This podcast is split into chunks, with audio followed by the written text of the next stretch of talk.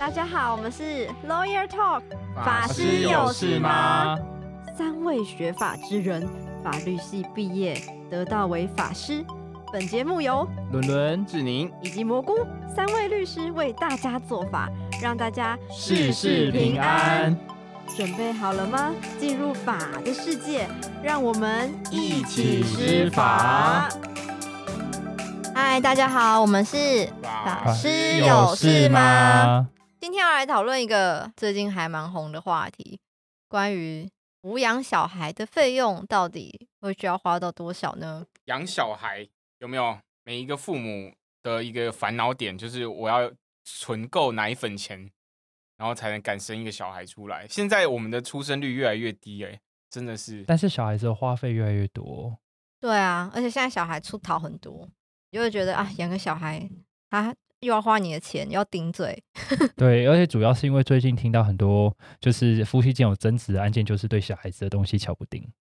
对，那我觉得最常我们在诉讼中讨论到的一个问题，就是说，如果夫妻之间要分开了，通常不外乎三件事嘛。第一件事情就是要不要离婚，第二件事情就是财产怎么分配，第三件事就是抚养权小孩要归谁。大概那抚养权小孩其实就是跟钱有关系。对，那抚养权要、这个小孩要归谁，又要讨论到另外一件事了。那没有拿到抚养权的一方，他可以讨论两件事，第一个就是会面交往，另外一件事就是每个月要付多少抚养费，对不对？我听过很多是，就是后面交往不重要，就是后面交往跟大家解释一下，就是指说小孩子要怎么跟父母，就是没有被带的这一方父母互动的过程，我们这法律上的名词叫会面交往。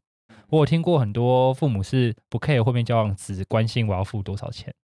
哦，对，很多事啊，因为他就觉得现在小孩就归你啦，那我就是付钱给你养、对啊，我一个月就是看小孩看几次，那个就要付个几万块，比偶像见面会还贵呢。对，有些我是真的有听到，有些当事人会这样，有这样子想过啦。对，而且他们可能会比较在意自己的花费吧。因为其实现在经过疫情之后，大家的生活都不好过。哦，对对，有的啊人是受到冲击，这样，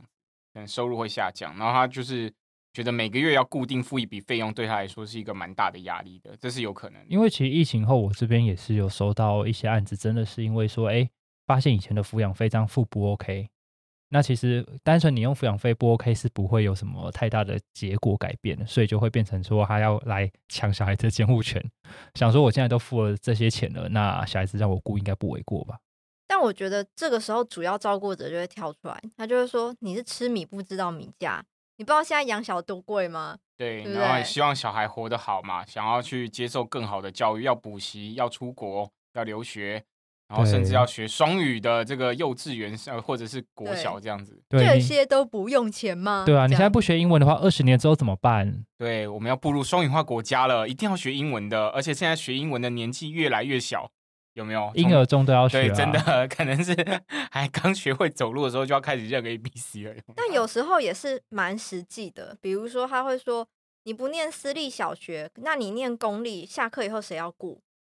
对不对哦也要哦，因为私立小学都有付安额，外照顾对，他就会顾到几点嘛。那如果你公立的话，你还不是结束以后要去安亲班，或是要去补习，你那个算起来其实跟私立小学有时候差不多。对，所以我觉得要我们要点出今天的主题，最主要我们要再讲的就是抚养费嘛，对不对？嗯那抚养费攸关到说一个父母他们分开之后呢，要养一个小孩的钱怎么来做分配？那如果我我不是一个主要照顾者，那我是要支付抚养费的一方，那我到底每个月要付多少钱？我觉得这是我们今天要聊的话题。而且其实先大家把就是抚养费有关的金额可能大概有个底之后，其实以后有些增值可能就会少一点。对，不敢说 真的吗？增值会变少吗？呃，至少知道有听过这节观就会知道说就是哦，真大概会有个这个没有用概念啦，对就是花说这些钱哎大概大概可能会有这，所以我我们可以先介绍一个新闻啦，像是我不知道大家有没有听过，之前有一个女明星，呃，姓柯的，叫柯以柔哈，那她跟她的先生呢，就是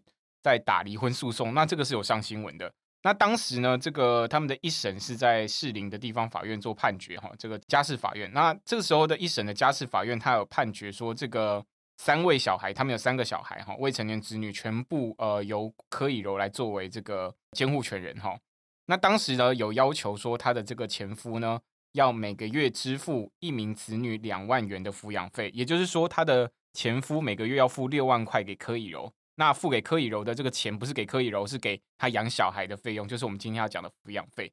所以我们可以发现说，其实诶，一个人一个小孩一个月拿到两万块的抚养费，其实算是感觉生活品质应该还算是不错哈。我觉得有些人在生就是一般的日常生活所需都可能省吃俭用，可能都还没有超过两万呢、对，嗯，而且法官会这样判，当然有可能是说，因为原则上父母一人一半嘛，所以他的先生一个月一个小孩负担两万，那有可能他认为说这个小孩他的生活品质一个月可以用到四万块钱左右，所以呃他的前夫负担半数是两万，有可能是这样子。那也就是说，呃他们的生活状况应该是算蛮不错的，对，可能会所以会获得这样的判决结果。但是我们可以理解的是说，呃，并不是所有人的判决结果都是长成这样子，每一个人的抚养费用，或者是每一个小孩的抚养费用，有可能会因为具体的这个状况的不同，会有不同的认定。所以，我们今天就来聊吧。就是我们应该要先聊的，就是说，大家你们蘑菇还有这个伦伦，你们觉得说养一个小孩要多少钱？我不知道诶、因为我没有养过、啊。因为我们两个男生 目前都还是单身，没有小孩啦。那目前有小孩的就是蘑菇律师。那蘑菇律师，你可以分享一下，你觉得那个养一个小孩要多少钱？我们今天也找到一个《金周刊》的文章哦，那它就是大家只要打说你觉得养一个小孩花多少钱，就会跳出这篇文章。那这个《金周刊》的文章非常的认真哦，他说从出生到大学毕业一次算给你看。那他把人生呢分成了七个阶段哈，第一个就是怀孕到出生前，就是还没还没蹦出来的时候的那个费用。那你蹦出来了是婴儿了，零到三岁，还差不多刚学会走路、会说话的这个时代哈。那再来就是幼儿，幼儿四到六岁，差不多是幼稚园；小学，小学就七到十二岁，再来是国中、高中、大学，差不多这七个阶段。那每一个阶段当然费用会不一样。我觉得我们可以先来聊一下，说你我们觉得说养一个小孩大概要多少钱？其实我自己觉得，就我觉得台北市的，嗯，怎么说，中间收入吧，像我可能就是属于这一类的。现在我小孩大概两岁半，每个月花在他身上的费用，因为我是给我妈带，嗯嗯，都是给我妈照顾小孩的费用。那保姆啊、奶粉，还有那个就是什么尿布这些的另外算，大概一个月可能就是差不多两万多。差不多就要花到两万块左右。那不含他学校的幼儿园的费用，因为他最近去上两岁专班，哇，两岁就上了诶、对我两岁那时候在干嘛？两岁专班是要练武功吗？他他们现在两岁专班的活动就是什么跳呼啦圈、收玩具，然后还有有就是什么学跟老师说早安。哇，哇，感觉这两万块有初步的社交生活的感觉。这个花的好有价值哦。真的吗？没有，他花的最有 价值的地方就是我们送他去学校以后，到下午四点之前都不用顾他，这就是最有价值的哇，很棒，这个 哦，算是爸妈的认真工作的时间。对我必须要说，像这样子去学校啊，嗯、一个学期我记得好像大概就是七千多块。那你如果说是在外面找保姆，大家知道台北市保姆的行情价吗？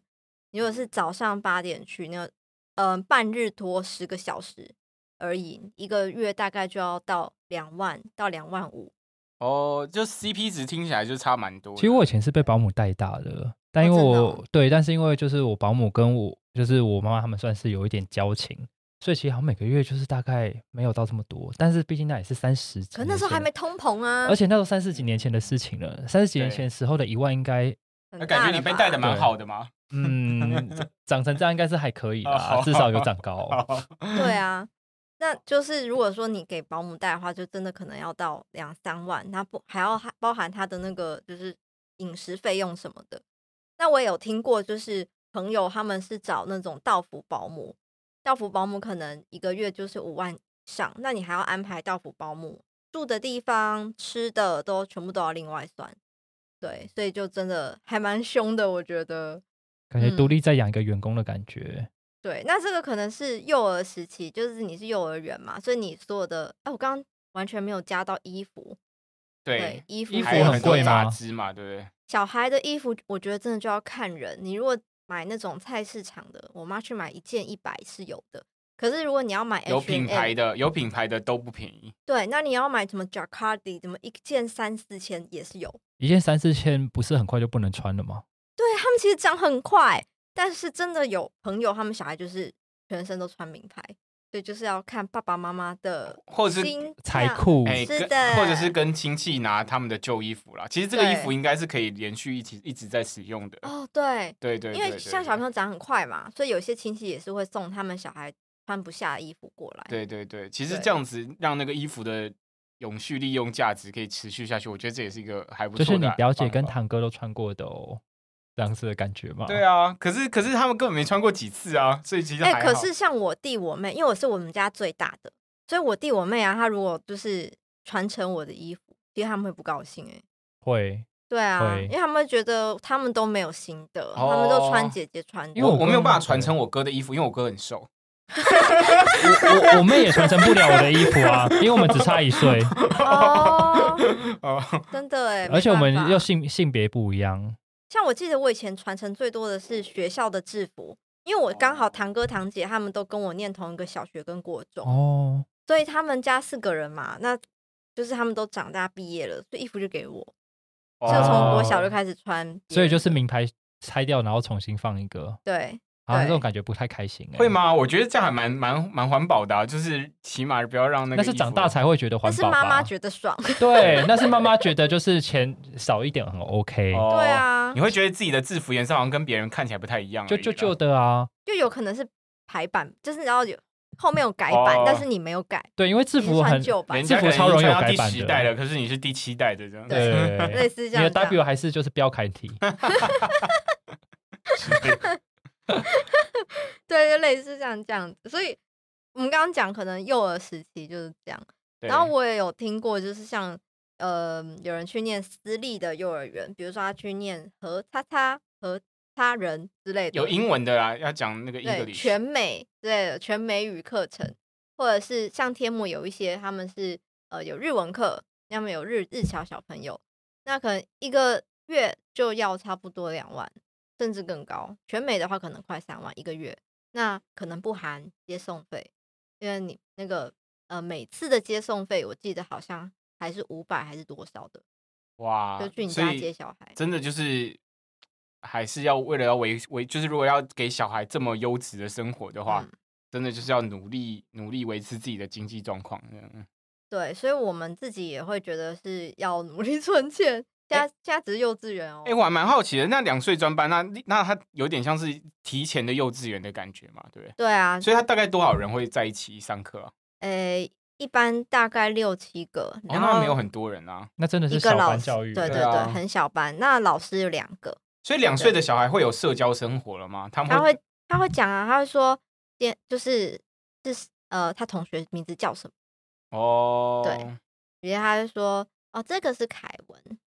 这个是 Kevin 丽宇之类的。哦，但是他没有哦。办法跟凯文或丽宇有很很很复杂的社会活动，就对。他们才几个人是要多复杂他？们会一起收玩具啊。对 啊他们一起收玩具，他们才三个人就要搞三哦角恋吗？之对之类的，也不或者是需要吧或者我拿我的 A 玩具拿你换你的 B 玩具，然后但是你的 A 玩具不能使用超过两个小时的约定之类的。等一下，他他们是小孩，不是不要以为绿色小孩就是要会这些，好不好？你这么严格这在订契约吗？你以为他会什么借名登因为记在因为我的变形？金刚价值五百块，而你给我的这个麦当劳属实是赠品，所以呢，对，你你使然后还有用的时间然后还有瑕疵担保哦，对，使用使用借贷。因为我妈不让我买水泥车，所以可以用你的名义帮我买吗 我们签建名登记契约。那要不要契第三人给付契约？从小约定妈约定妈妈帮你付。从小看到这个商业的头脑，这样对，反正这个大概就是幼儿时期的花费。上了幼稚园，就是之后可能就是还会有一些，就刚刚讲的接送啊什么的，那有些学才艺，有可能让他去上什么滑板车，然后上滑轮那个什么，很多会上语言的课啦，嗯，就像西班牙文啊或什么的，那可能就会另外再算费用这样子。对，那上小学之后就是一学期一学期算，可能就是看你要上什么学校。像我自己小时候就上公立的，就应该是算不会很贵。对，可是我们都是公立的出身的吧？还是俊宁不一样？公立的，我也是上公立的，我也哦是上公立的，对对对，那就像我有些当事人，他们就说他们为什么选私立小学，其实也是因为工作太忙了，你没有办法下午几点就去接。像公立他们好像礼拜三还是上半天，对，那下午礼拜三还是便服日哦。对，所以就变成啊下午没有人顾是怎么办？所以他还是得要找那种安心班或补习班来带这样。或者是找保姆啦，真的有差。对，然后嗯、呃上国中之后，就还会有一些小孩的社交生活，他跟同学出去，然后要要去钱要看电影要钱的，对。啊，对，还要。有零用，就开始可能国对。国中可能不一定有零用钱啦，但到高中可能就会有零用钱的问题。国中也有零用钱啊，小学就有了吧？小学要看爸妈啦，对啊，像我哦。妈那个时候是没有给我，她就觉得哦。你就可以回家。啊，哦，因为那时候就想 说我胃口大，需要在福利社买一些东西吃，哦，所以还是会每天好像拿个五十块还一百块吧。好，我可以先讲一下那个刚刚我们讲这个文章的结论，就是我们在金周刊看到这篇文章，他说最最最最少最少的花费，一个小孩从小养到大至少要花两百零三万，但我相信这个已经算是有一点像是挑战极限的感觉了吧？两百零三万是那个黄金传说 二十年吗？二十年的黄金我们传每一餐说。都用饭加蛋，怎么加酱油。对，那他说花如果花比较多的话，例如说去月子中心，就是从生出来之前嘛，然后要带要保姆，然后要上补习，要才艺，然后甚至可能要读私立大学，那大概花费是四百六十三万。那他觉得说，那他说他之前看到这个流传预估的这个费用，从一个小孩到硕士，差不多花五百万左右。五百万其实我觉得就已经算少了欸，其实。哎真的，对，所以我的意思是说，当然每一个人他所需要的费用跟他针对小孩支出其实是不一样的，所以我觉得多或少是我们个人的感觉啦。对，所以我们今天应该要回过头来聊说，那法院是怎么看待这件事情的？因为毕竟每个人不一样嘛，不可能每个人进来就说，哎呦，法院我我家的小那个小孩比较娇生惯养，所以他花的比较多。然后或者是有的小孩觉得说，哎，我我觉得小孩就是假愁爸哎。只要只要不要不要是喷他都吃得饱，那那他可能这这样这真的假的蛮丑霸的欸。那那每一个人的状况不一样啊，所以法官有时候在判断他也会有点苦恼嘛。所以我觉得我个人认为说，法官他基本上可能会有两种看法，一种就是实报实销，就是说你真的有实际的计算单据出来，例如说你真的有你实际有统计的单据拿出来嘛，那你实际花多少，那你跟对方要你过去，例如说过去对方没有支付的部分，你可以证明出来。但是这事实上是很困难的嘛，因为你过去买过多少奶粉，买过多少尿布，请过几个保姆，你有时候很难把单据一一详列，而且很多困难点很第一个是很多时候其实你不一定会开单据，对，而且第二件事你开单据也不一定会留。对啊，对，所以说理论上，法院当然是看证据的地方，就是你能证明多少，原则上法院判多少，这是我们一般认知嘛。就是说，例如说你损害赔偿就是这样。那但是抚养费原则上有可能是你可以证明多少判多少，但是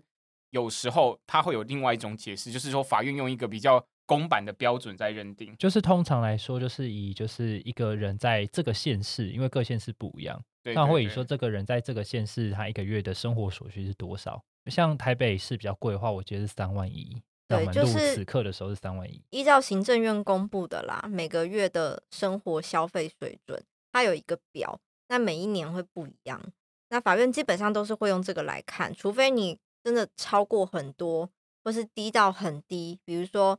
哎，爸爸妈妈都失业，主要照顾者那一方要给抚养费的那一方失业，就是给不出来没钱，你要证明到这个程度，法官才会去酌减啦。或然后如果是增嗯加的话，其实比较常出现就是可能有身心障碍的小朋友，或者说有特殊疾病小朋友，这个就一定得花比较多的钱。对，因为你减负一些单据，说他可能需要早疗，然后他可能需要就是特别的一些其他的课程，或者是有的时候是两个人的社经地位真的比较高，比如说我们之前有客户是两个可能都是医生，那他们可能确实每个月的小孩的才艺的费用零零总总的，每个月就是 OK 六七万，那可能嗯另外一方就是会要给到很多。但如果真正到争执的时候，其实通常来说六七万这个，如果有一方觉得不需要上的话，其实法院就不太会判。对他还是会以刚刚讲的那个每个月的消费水准为主，因为其实坦白说，你要穷养小孩还是富养小孩，有时候是价值观的问题，不是需要的问题。就像对刚刚假对对筹爸嘛，志宁律师讲的假对筹爸，因为有时候可能他父母会觉得说，我小孩未来一定是要去美国念书，但法官哪知道？法官哪会预测说你小孩会不会去美国念书法？官说我都没去美国 念对，书了，我又没有水晶球，我看不到你小孩。如果你小孩是不是英文念不好，他后来跑去日本念书啊之类的，他可能就没有办法预测这么多，所以他有时候只能说用一个比较平均的一个标准，大概认定说，如果你拿不出一个实质的一个证明方式的话，那原则上他只能用一般人的生活水平去认定你家的这个状况。那我可以大概念一下平均每人，他这个是行政院主计处每年都会去统计啦，叫做平均每人每月的这个消费支出哈。那例如说，我们来看新北市，新北市的话，每个月它一零九年统计是两万三二三零六一，就是两万三千块左右。那像台北市当然是比较高啦，台北市的话，每一个人大概是平均支出三万元左右，大概是这样的一个。那当然，如果比较他们就是可能有一些县市会比较。呃，相对来讲会比较低啊。例如说，像是苗栗县，他们就算一八七三九，大概一万八左右。对，那也就是他们认定这个小孩一个月会花一万八，那父母的话就是各自出哎九千。对，原则上是以他们的能力啦。例如说，以嗯经济状况来讲，例如说有一方赚的比较多，一方赚的比较少，那有可能赚的比较多的那一方比例上会分配，需要负承担的这个责任会稍微多一点。这样嗯，当然是有可能，就个案调整啊，个案调整。那如果说有时候啊，就是有如果有一方他的真的付不出来，或者说他经济条件比较差，像最近失业的人很多，那嗯这时候如果他们约定说不付的话，这样子有办法吗？因为其实很多人会讨论到这个问题呢。我觉得这个当然要看状况啦，就是例如说，你原本双方可能本来在当初离婚的时候有做一个约定，说每个月要付多少钱，后来付不出来了，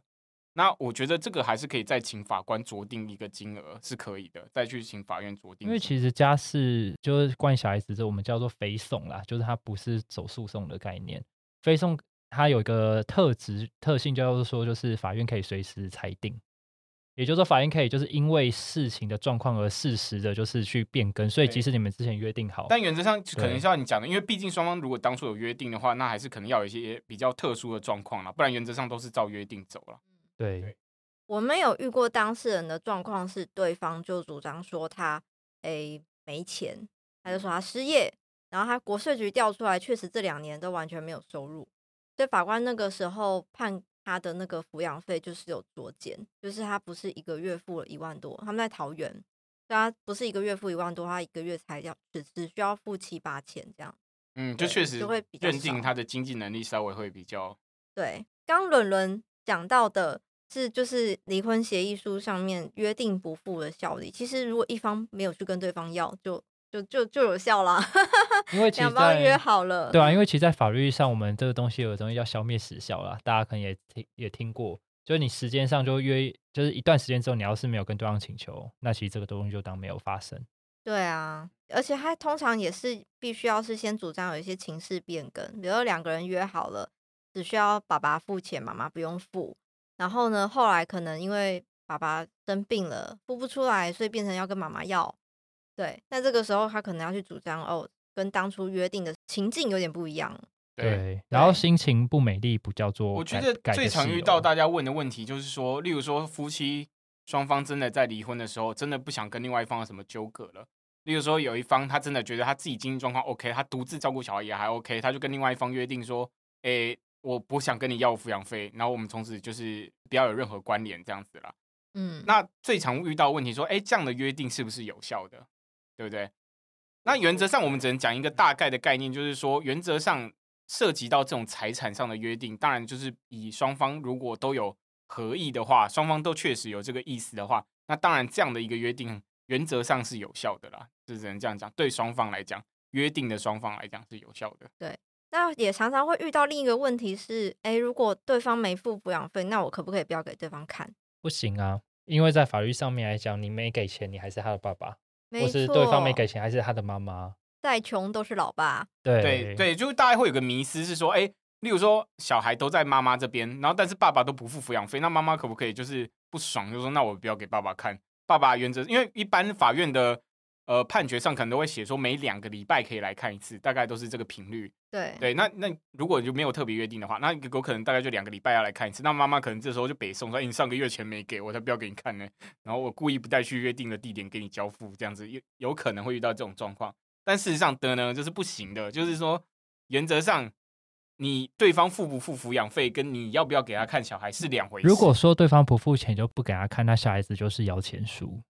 嗯，如果讲白一点就是这个，样子。因为对法院来讲，他一定是认为说啊，对方不付钱，你就照法律程序走，跟他要钱嘛，就是这样子嘛。看你要强制执行，你还是你要去再去提一个诉讼，民事诉讼，那你该怎么要就怎么要，但是你给不给人家看小孩，那也是他的权利啊，你就是要来协助他完成这而件事情。且如果你换一个角度来看啦，如果你是小朋友这边，然后妈妈跟你说，哦，爸爸不付钱，所以他不是你爸爸了，那小孩子对父母的这个概念会有多大的偏差？对啊对对对，就有时候真的就是我，我觉得这个是也是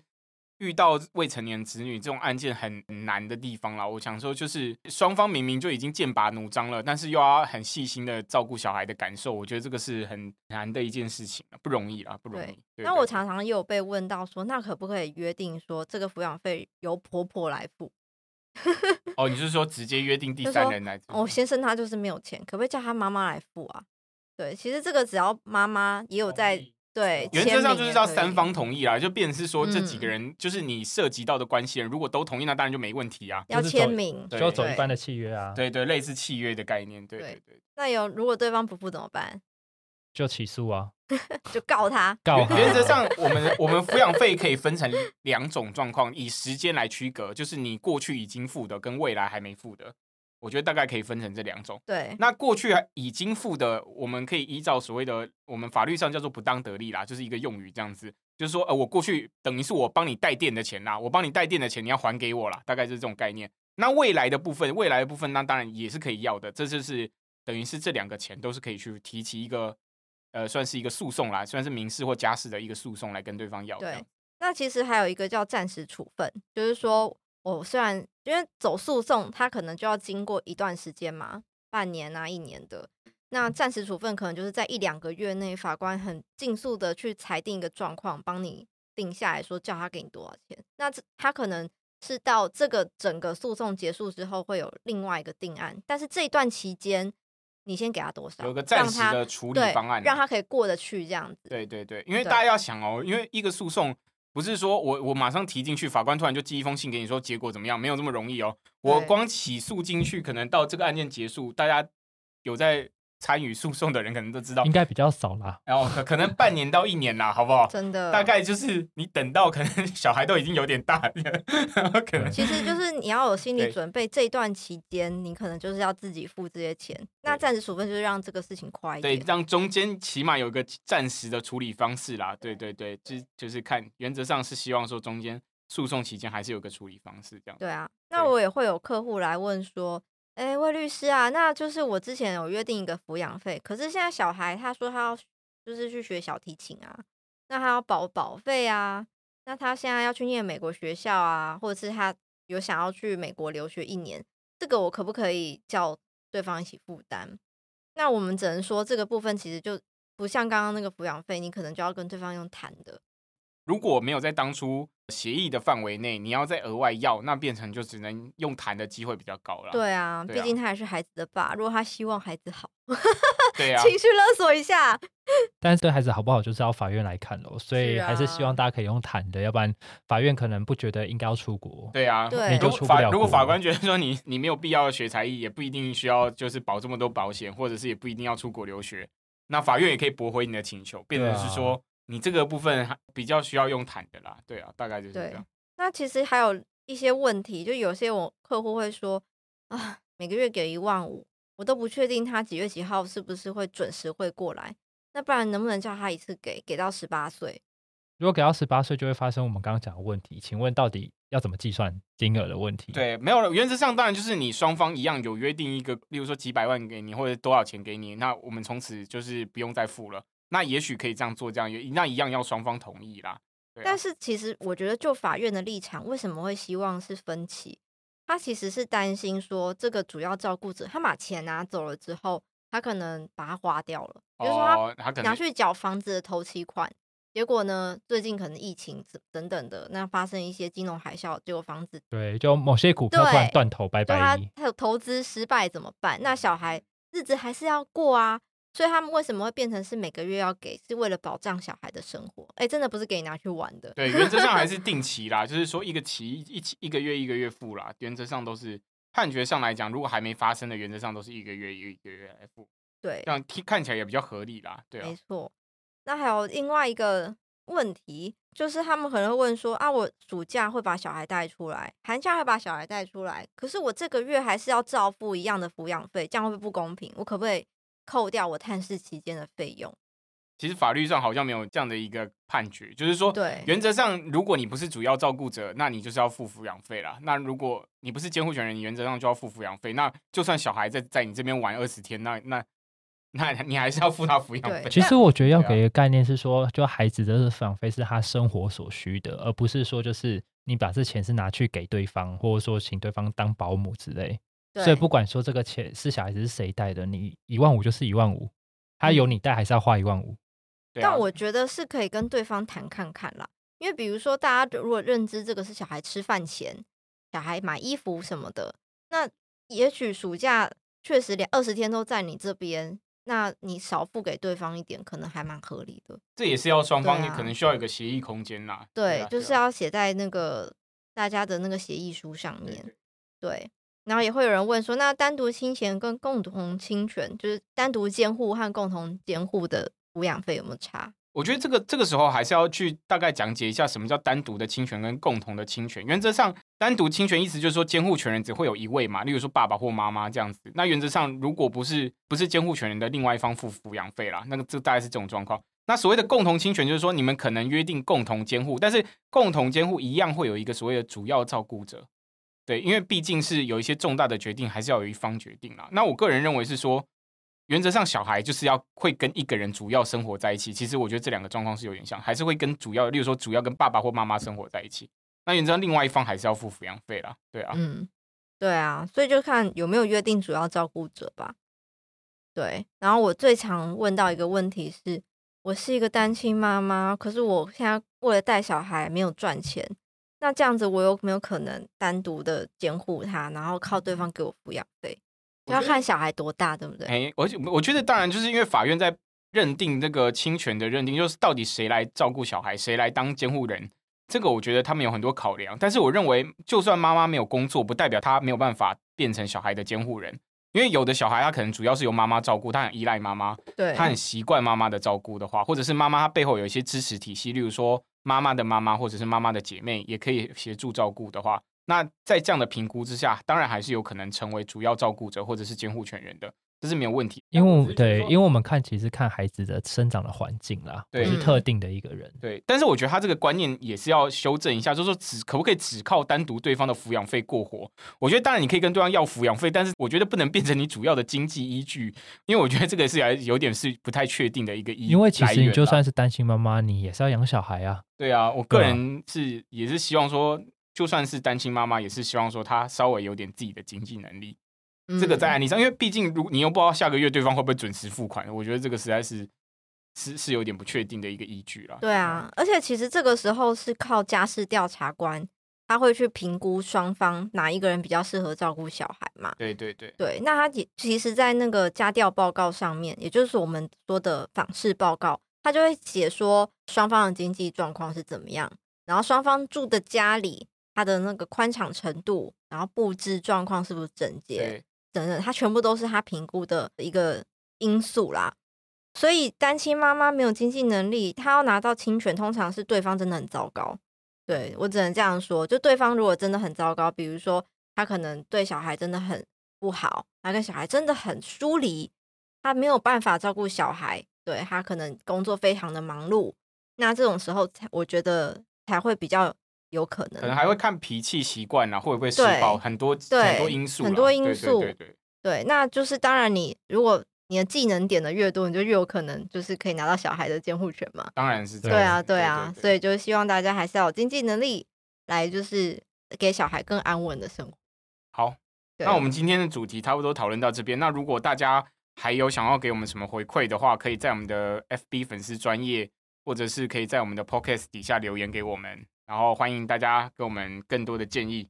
对，对，或者说有想要看到什么内容呢？那也可以在底下留言跟我们说。谢谢大家，好，拜拜拜拜。